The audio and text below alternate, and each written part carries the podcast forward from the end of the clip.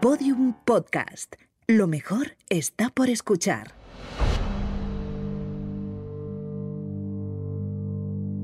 Hola criminópatas, soy Clara Tiscar y hoy os voy a contar una historia diferente. Una de esas muertes en las que no sabes si se trata de un crimen o de un accidente. Esta historia empieza con un mal presentimiento, el de Tommy Thomas en la boda de su hija.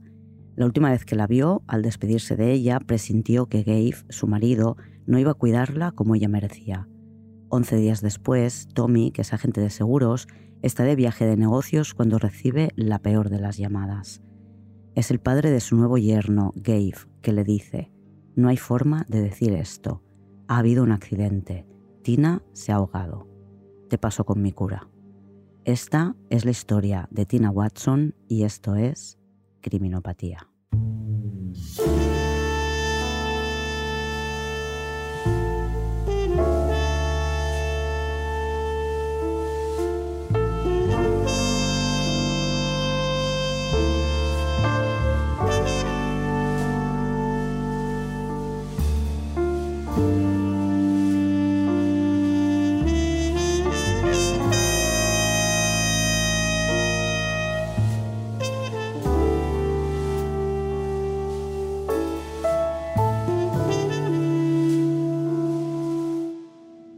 Es 22 de octubre de 2003 y estamos a bordo del Spoilsport, frente a la costa australiana, cerca de la Gran Barrera de Coral. El Spoilsport es un gran catamarán de lujo dedicado a expediciones de buceo. Van 25 pasajeros, 12 tripulantes y 13 submarinistas de la empresa que organiza este viaje. Zarparon ayer desde Townsville, Queensland, a las 11 y media de la noche y fueron directos al punto de la primera de las 25 inmersiones planeadas para esta semana. Llegaron a las dos y media de la madrugada y anclaron para pasar allí la noche. Durante el trayecto, los pasajeros pasaron uno a uno a conocer al director de la expedición, Wade Singleton.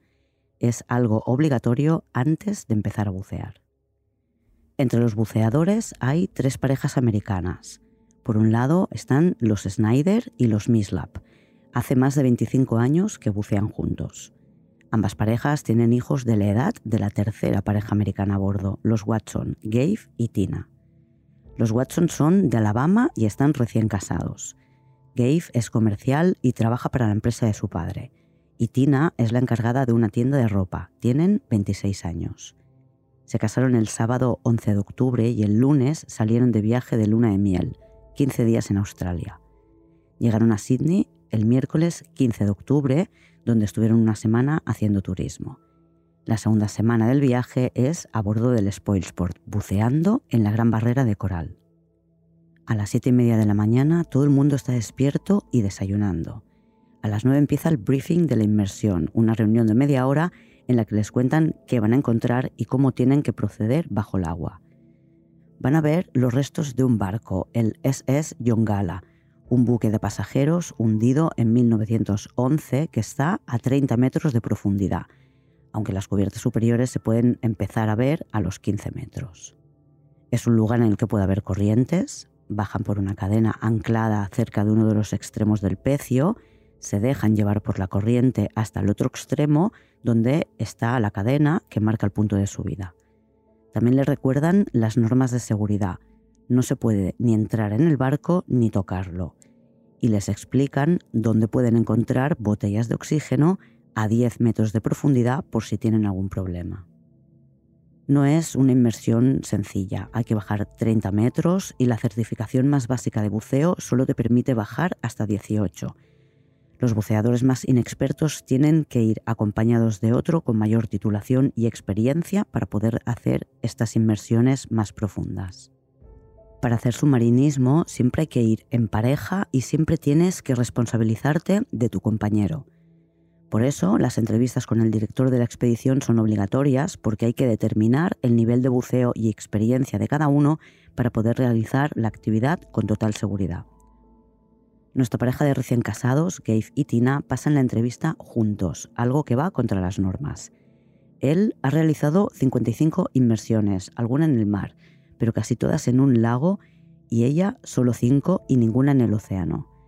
No proporcionan toda esta información, pero aún y así, tanto en la reunión de la noche anterior como en el briefing de la mañana, le ofrecen a Tina una inmersión de orientación con un buceador experto.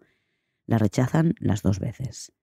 Dicen que Gabe tiene suficiente experiencia y más títulos de buceo que ella y que estarán bien.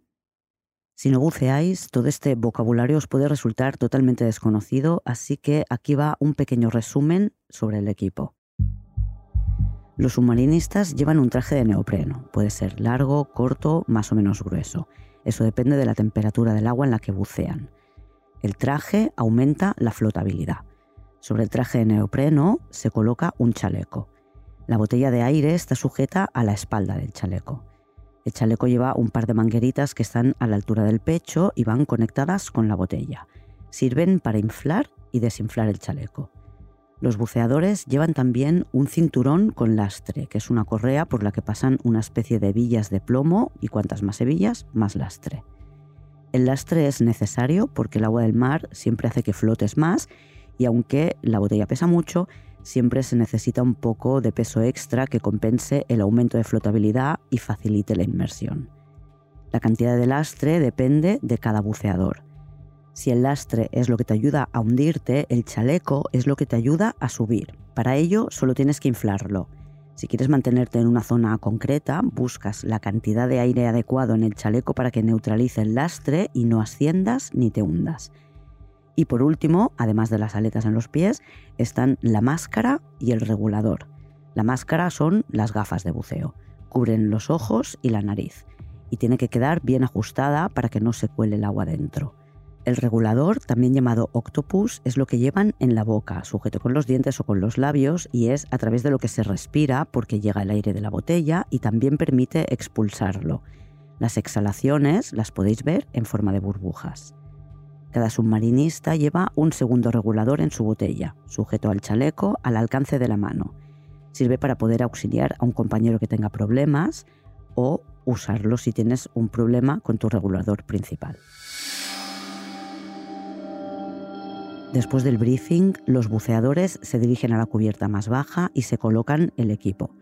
Desde el Spoilsport al punto de inmersión van en una lancha hinchable. La pilota Craig Haslett, que va haciendo viajes entre el catamarán y la boya que marca la zona de inversión y desde la que cuelga una cadena anclada en el fondo por la que los buceadores pueden descender.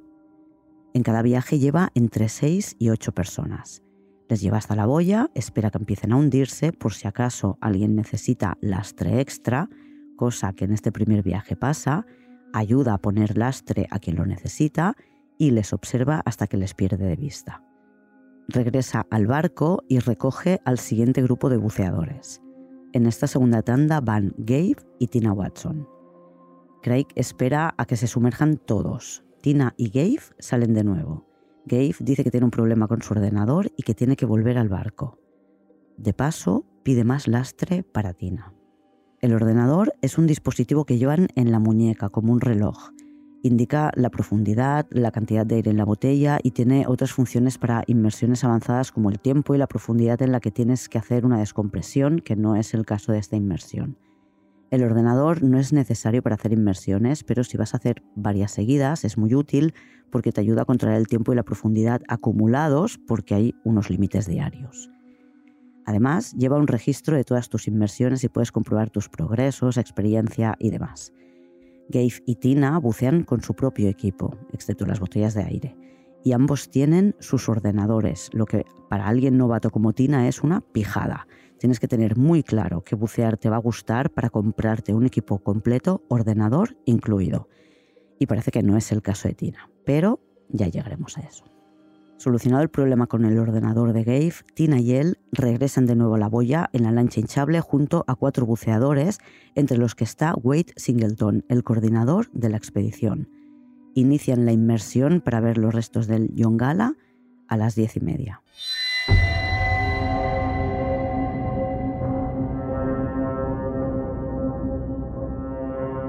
En la boya hay dos buceadores que ya han terminado su inmersión y han vuelto a subir por el mismo lugar por el que bajaron. Craig les lleva al Spoilsport y recoge a los dos últimos buceadores. De nuevo en el punto de inmersión se espera a que desaparezcan bajo el agua. Son las 10 y 38 cuando Gabe sale del agua gritando.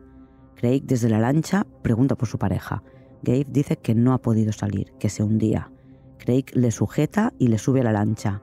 Un buceador no puede bajar solo.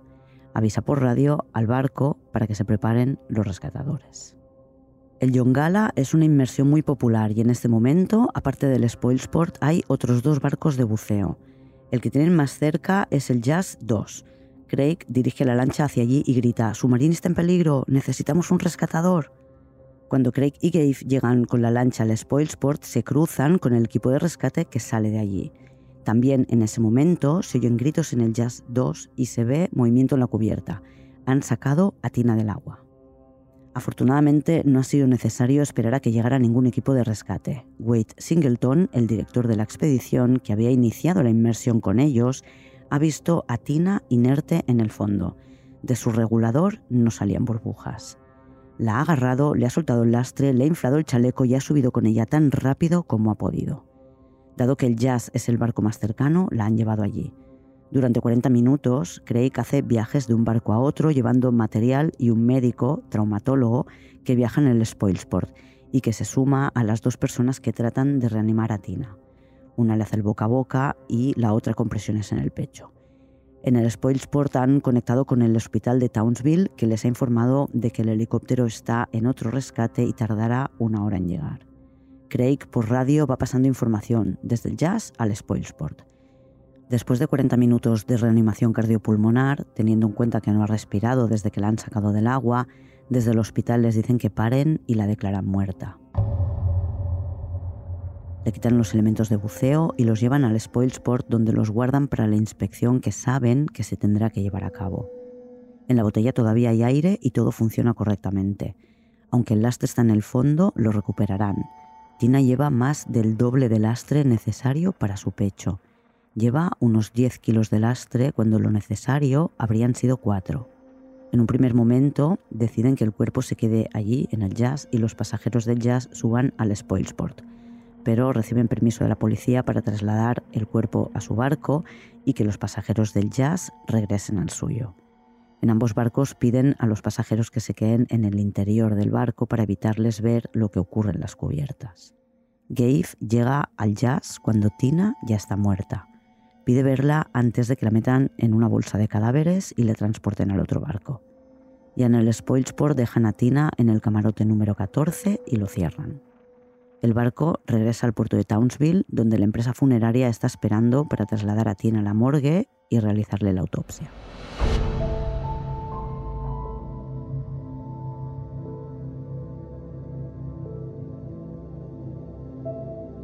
Son las 6 de la mañana en Birmingham, Alabama, cuando David Watson, el padre de Gabe, recibe la llamada de su hijo. Para Gabe son las 9 de la noche. Tommy Thomas, el padre de Tina, recibe la llamada del padre de Gabe varias horas después. Está de viaje de negocios y va directo al aeropuerto para poder decírselo a Cindy, su mujer, en persona. Pero quien se lo dice a Cindy es Alanda, la hermana de Tina, que se entera en el trabajo. Todos se sorprenden al verla llegar. Lo sabe todo el mundo menos ella. Tina lleva más de 15 horas muerta y la madre de Gabe, Glenda, ya está de camino al aeropuerto para viajar a Australia. Una vez Tommy, el padre de Tina, llega a casa, intentan localizar a Gabe para que les cuente qué ha pasado, pero Gabe no responde a sus llamadas. Los padres de Tina deciden contactar con la Embajada de Estados Unidos en Australia para poder hablar con Gabe. Tras un primer interrogatorio el mismo día que ocurren los hechos, la policía interroga por segunda vez a Gabe al día siguiente. Ya está acompañado de su madre y cambia la versión ligeramente. La policía a lo largo de estos días habla varias veces con él, que va cambiando los detalles. Gabe explica que cuando se sumergieron por primera vez, su ordenador empezó a pitar y fue al barco a ver qué pasaba, Solucionarlo fue tan sencillo como sacar la pila y ponerla bien. Por lo visto, estaba puesta del revés. Sobre la segunda inmersión, Gabe explica que poco después de sumergirse vio que Tina le hacía señales para que volvieran a la cuerda y que cuando él quiso ir hacia la cuerda, la corriente empezó a llevarse a Tina, que se puso muy nerviosa. Él la agarró por el chaleco y Tina, que hacía espavientos con las manos, le quitó de un golpe la máscara y el regulador. Para cuando Gabe se lo colocó todo de nuevo, Tina se estaba hundiendo. Gabe dice que le miraba con cara de pánico, pero que se hundía con los brazos hacia arriba. Intentó seguirla, le dolieron los oídos y decidió que lo mejor era volver a la superficie para conseguir ayuda. Dice que no supo qué hacer, que nunca recibió formación sobre cómo sacar a alguien del agua. Los policías descubrirán que Gabe tiene varios títulos de buceo, el avanzado, el de rescate y uno específico para bucear con nitrox, que es un tipo de aire. La diferencia más importante en su nueva versión es que en la primera no habló de corrientes y en este caso dice que la corriente era fuerte y se llevaba a Tina. Los organizadores dicen que sí, aumentó la corriente, pero no era para nada problemática. Ese mismo día, el 23 de octubre de 2003, realizan la autopsia de Tina. Cuando Wade Singleton vio a Tina en el fondo, estaba inerte, con el regulador en la boca y aire en la botella. A pesar de eso, el informe de la autopsia dice que Tina muere ahogada. Había un poco de agua en sus pulmones, pero no tanta como se podría esperar de alguien que muere ahogado. Creen que antes de que entrara agua en sus pulmones, Tina estuvo privada de oxígeno. Tiene signos de embolia gaseosa, que es algo que les pasa a los submarinistas cuando el aire de sus pulmones, que se comprime a mayor profundidad, se descomprime por una ascensión demasiado rápida y no parece que lo achaquen a la velocidad con la que la sacaron cuando la rescataron. La conclusión es ahogamiento y que muere bajo el agua. En la autopsia descartan condiciones médicas previas que pudieran haber provocado su muerte, como algún tipo de cardiopatía. Tina nació con un problema en el corazón que la tuvo toda su infancia y adolescencia con taquicardias. Cuando la medicación dejó de funcionar, a los 24 años, se operó y la consideraban curada. Eso sí, con este historial médico a sus padres, que adoptaron a Tina con tres años, no les hizo ninguna gracia que empezara a bucear. Descartan también otras posibles causas del ahogamiento, como una obstrucción en la garganta. No determinan ninguna causa, son desconocidas. La primera conclusión es que se trata de una muerte accidental.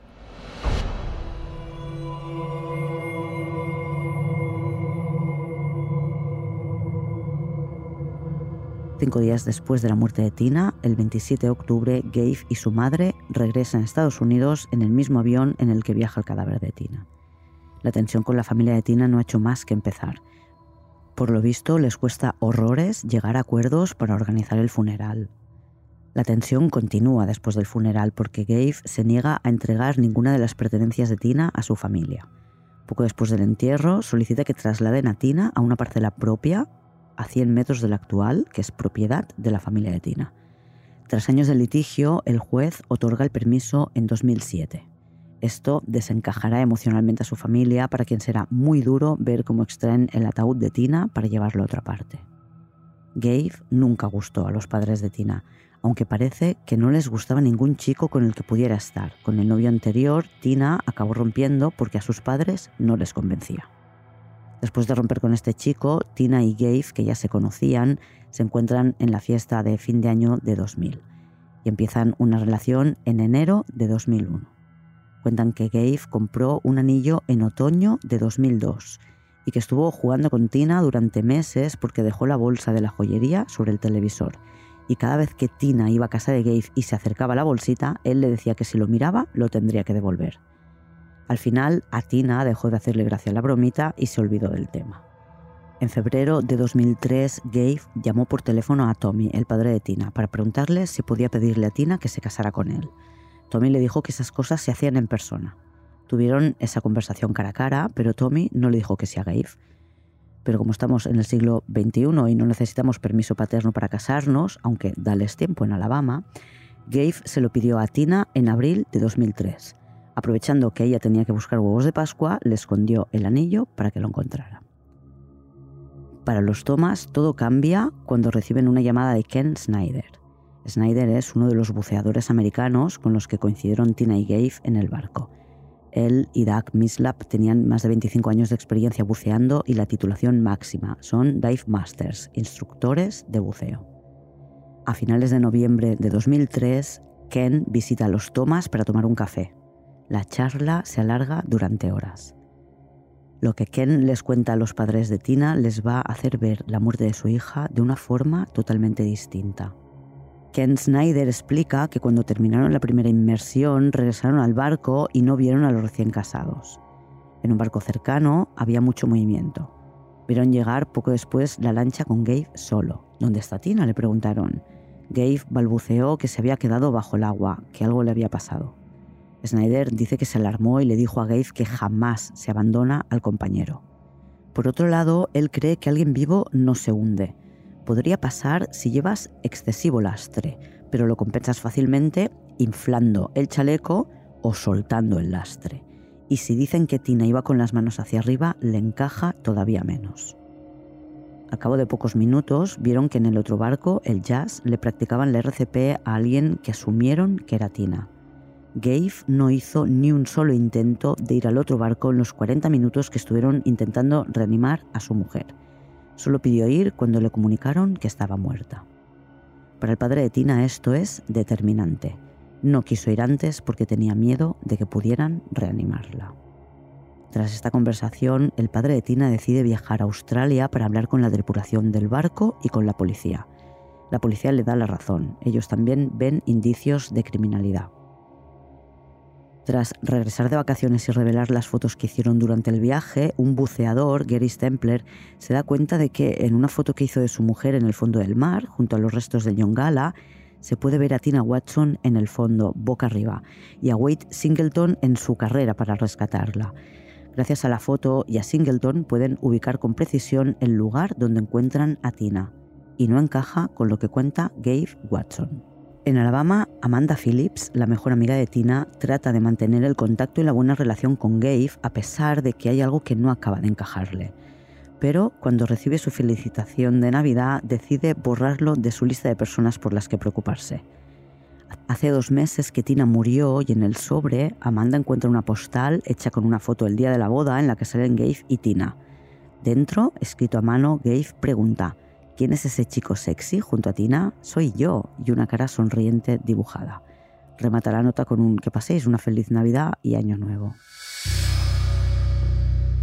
Gabe no solo pelea con los padres de Tina por la herencia o el cementerio, lleva un año y medio reclamando a la compañía que le devuelvan el dinero del viaje de novios, que costó 10.000 dólares que pagaron los padres y abuelos de Gabe. Rechazan su reclamación porque un accidente de submarinismo no está cubierto por la póliza. En marzo de 2005, Gabe denuncia desde Alabama a la empresa aseguradora de su luna de miel. Pide 45.000 dólares para recuperar el coste del viaje más una compensación por haber tenido que interrumpirlo, gastos médicos, gastos extra de hotel y daños emocionales. La familia de Tina, viendo lo lenta que resulta en la justicia australiana, decide denunciar a Gabe en Alabama. La policía en Australia sigue haciendo pruebas y hablando con testigos que una vez terminaron sus vacaciones están por todo el mundo. En 2006 hablan con el doctor Stanley Stulz, que explica que vio a dos buceadores, claramente un hombre y una mujer. El hombre pasaba los brazos alrededor del cuerpo de ella como conteniéndola y ella se movía bastante. Los brazos de él estaban a su espalda. Dice que estuvieron un minuto y medio así, más o menos, que después se separaron, uno empezó a ascender y el otro a caer hacia el fondo. Pero cuando quiso reaccionar ya vio que había un buceador en dirección al cuerpo que yacía en el fondo. En 2007, la guerra entre Gabe Watson y los Thomas continúa. Tras cambiar a Tina de ubicación en el cementerio, tendrán que esperar dos años para que Gabe ponga una lápida. Los Thomas denuncian a la policía que alguien está quitando las flores que dejan en la tumba de Tina. Lo comenta con el policía que está investigando la muerte de Tina en Alabama y esta gente decide llevar a cabo una vigilancia y coloca una cámara que registra cómo Gabe corta con alicates las flores que los Thompson, hartos de robos, han empezado a atar con cable. Gabe lo tira todo a la papelera. Gabe se defiende diciendo que Tina estaba harta de sus padres y que no le gustaban las flores de plástico cuenta que él dejaba ángeles en la tumba que también desaparecían. Los padres de Tina piden que se le exhume de nuevo y se devuelva su ataúd a donde estaba.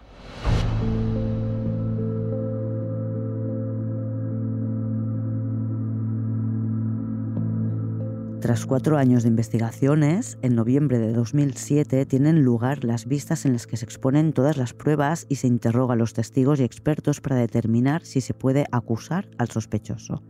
Vendría a ser el equivalente al gran jury en Estados Unidos. Cave no tiene intención de viajar a Australia para declarar de nuevo en las vistas, aunque desde Australia se ofrecen a pagar el viaje. Él dice que ya lo conté todo ante la policía. Las únicas declaraciones de Gabe serán, pues, las que ya están grabadas y no tendrán oportunidad de preguntarle nada nuevo.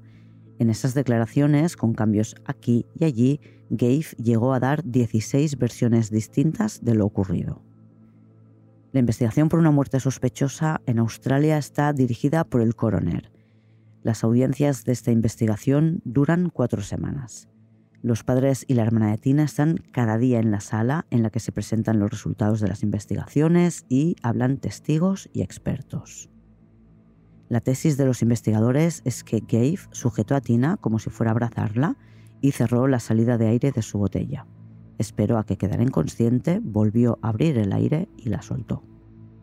La defensa alega que es un caso puramente circunstancial y que según el resultado de la autopsia la muerte de Tina podría haberse producido por vómito o por un ataque de pánico. Los testigos y la autopsia no son las únicas fuentes de información. El ordenador de Gabe, que contiene información sobre la inmersión, proporciona datos fiables y concretos sobre lo que ocurrió ese día. Para empezar, los policías prueban a poner la pila del revés en un ordenador como el de Gabe y resulta que no funciona. No hay alertas sonoras de ningún tipo. Gabe mintió, por tanto, cuando dijo que tuvo que salir del agua porque el ordenador pitaba y la razón era que la pila estaba puesta del revés. Respecto a la información que se obtiene de la inmersión, contradice a Gabe, que testificó que cuando vio a Tina hundirse intentó ir tras ella. El registro del ordenador, comparado con el de Tina, indica que Gabe no bajó a más de 15 metros de profundidad. Por otro lado, indica que tardó unos dos minutos y medio en ascender esos 15 metros cuando iba en busca de ayuda para Tina. Se lo tomó con calma. Y eso se compara con la ascensión que hizo Wade Singleton desde 30 metros y con Tina en brazos, es decir, el doble de recorrido y el peso extra, Wade tardó la mitad de tiempo que Gabe. Wade Singleton explica que vio algo extraño en el fondo un buceador en una posición extraña, boca arriba, con los brazos extendidos hacia arriba y a los lados de la cabeza. Su siguiente pensamiento fue, ¿dónde está su compañero? Pero rápidamente vio que no salían burbujas de su regulador y se dio cuenta de que era un buceador en peligro. Durante la investigación, submarinistas expertos intentan reconstruir la muerte de Tina partiendo de las declaraciones de Gabe. Para ello, dos personas de la complexión y el peso de Gabe y Tina tratan de reproducir el recorrido que Gabe indicó, haciendo que el cuerpo del submarinista que representa a Tina caiga por su propio peso hasta el fondo. Pero ninguna de las tres veces que lo intentan, el cuerpo del submarinista que lucha por unirse contra la corriente y hundirse termina en el lugar donde encontraron a Tina. Realizan otra prueba que responde a lo que los testigos declararon. Uno de los dos buceadores sujeta al otro y le pasa los brazos por la espalda y después le deja caer. Entonces sí, el cuerpo inerte del buceador cae donde la encontraron.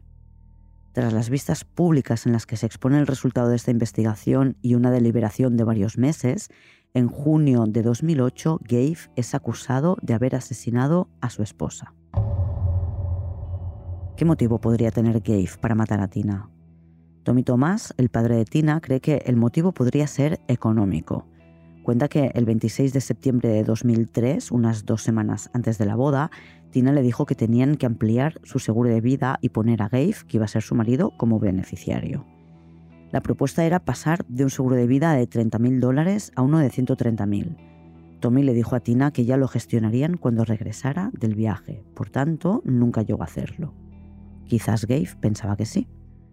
Por otro lado, Amanda, la mejor amiga de Tina, cuenta que la convenció para que tuviera una cita con su primo, con quien Tina siempre había compartido una atracción.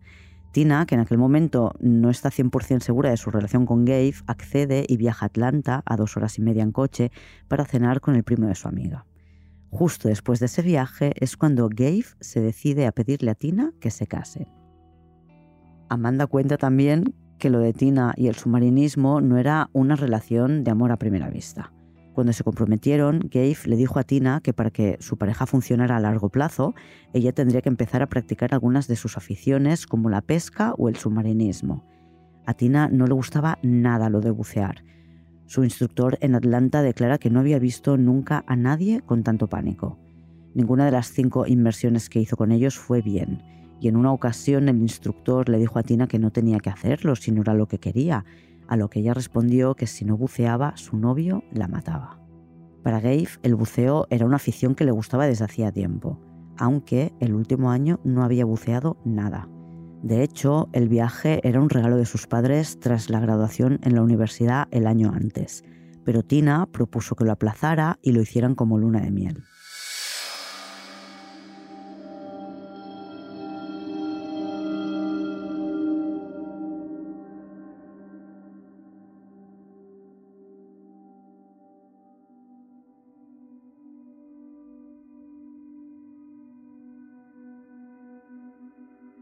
Poco después de ser acusado de asesinar a Tina, en verano de 2008, Gabe se casa de nuevo con una chica que fue a su mismo instituto.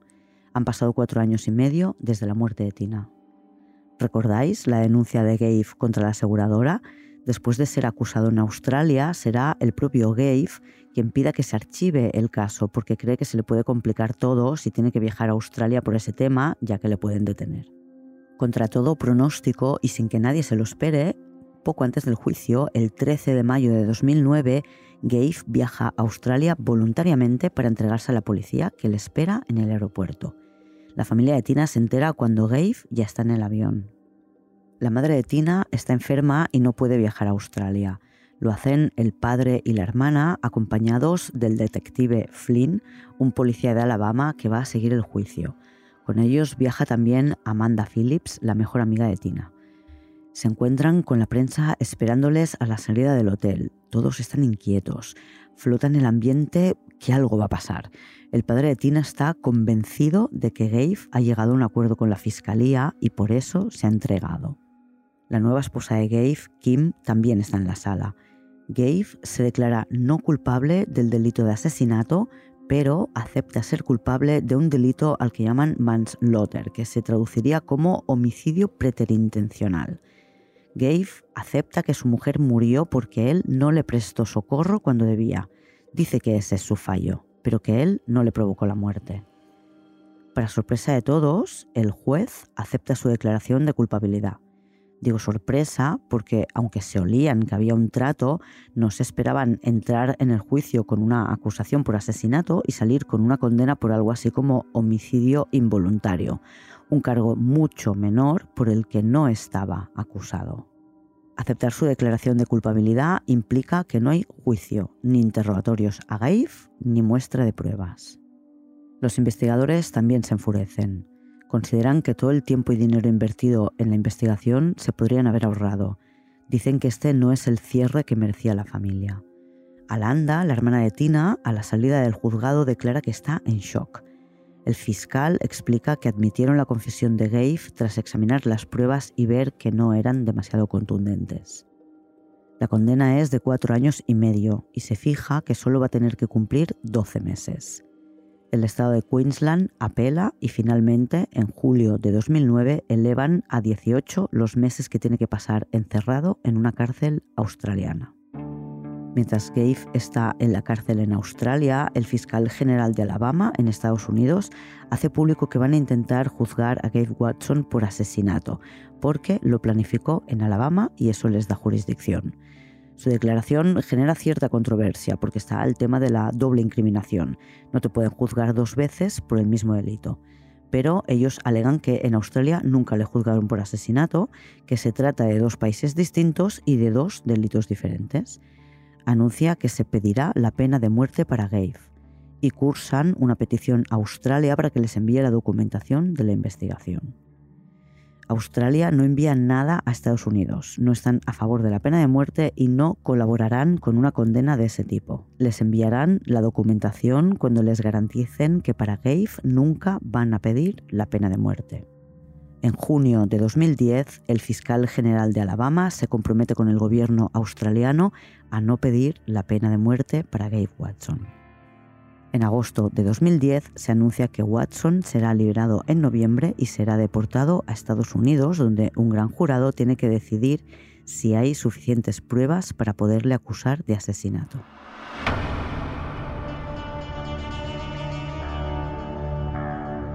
En octubre de 2010, siete años después de la muerte de Tina, en Alabama, un gran jurado estudia el caso contra Gabe y determinan que hay suficientes pruebas para llevarle a juicio. Gabe sale de la cárcel el 10 de noviembre de 2010, pero no sale en libertad. Le llevan a un centro de detención de inmigrantes donde esperará hasta el 25 de noviembre para viajar a Alabama. Allí le arrestarán en cuanto pise suelo americano y le llevarán a la cárcel. Mientras Gabe está en la cárcel acusado de asesinato, en 2011, tras años de litigios en los que los padres de Tina pedían un inventario de sus cosas y Gabe se negaba a dárselo, pendiente de juicio como está por la muerte de Tina, el juez falla a favor de los padres y les devuelve la herencia. Además, el juez también prohíbe a Gabe acercarse a la tumba de Tina. Aun así, los padres de Tina no recuperan lo que piden, que eran fotos y anuarios escolares. En julio de 2011 se pone fecha para el juicio, 13 de febrero de 2012, y dejan salir a Watson bajo fianza de 100.000 dólares. Tras pasar 18 meses en una cárcel australiana, ha estado otros 8 meses en una cárcel de Alabama. El día 13 de febrero de 2012, Tina habría cumplido 35 años y es el día que empieza el juicio en Alabama contra Gabe Watson, acusado de planificar su muerte en Alabama y ejecutarla en Australia. El juez rechaza juzgar el caso, alega que todos son indicios y que no hay pruebas de cargo contra Gabe. No deja ni siquiera que la acusación exponga el caso y menos para juzgar el comportamiento de Gabe después de la muerte de Tina. Diez días más tarde, Gabe Watson es oficialmente absuelto de la acusación de matar a su mujer. Lo cierto es que Tina nunca había buceado en el mar. Tanto ella como Gabe habían obtenido sus certificaciones buceando en un lago. Los responsables de la empresa de buceo nunca tendrían que haber permitido que Tina hiciera esa inmersión. Es verdad que le ofrecieron realizar la de orientación, pero la dejaron bucear sin haberla hecho. La compañía se defendió diciendo que creyeron lo que les decía Gabe, que era un buceador muy experimentado. Les multaron con 8.000 dólares por no haber cumplido con las normas de seguridad. Tras recuperar su posición como herederos, los padres de Tina volvieron a enterrarla en la parcela familiar del mismo cementerio. En 2015, Tommy murió de un cáncer. Sus restos están junto a los de su hija, con espacio entre ambos para cuando entierren a la madre. Gabe Watson, a quien conocen como Honeymoon Killer, el asesino de la luna de miel, nunca cobró ningún seguro de vida. No se publicó si finalmente devolvió las fotos y los anuarios de Tina a sus padres y hoy en día se mantiene alejado de las redes sociales. Y esta ha sido la historia de Tina Watson. ¿Es justa la condena de Gabe? ¿Hubiera estado bien que le condenaran sin pruebas? Las conclusiones son de cada uno. Hasta la semana que viene, criminópatas. Criminopatía es una serie producida por Podium Podcast. Escrita, dirigida y presentada por Clara Tiscar. Diseño sonoro, Pablo Sánchez. Editora jefa, Ana Rivera. Editor creativo, Eugenio Viñas. Producción ejecutiva, Lourdes Moreno Cazalla. Todos los episodios en podiumpodcast.com y en todos los agregadores.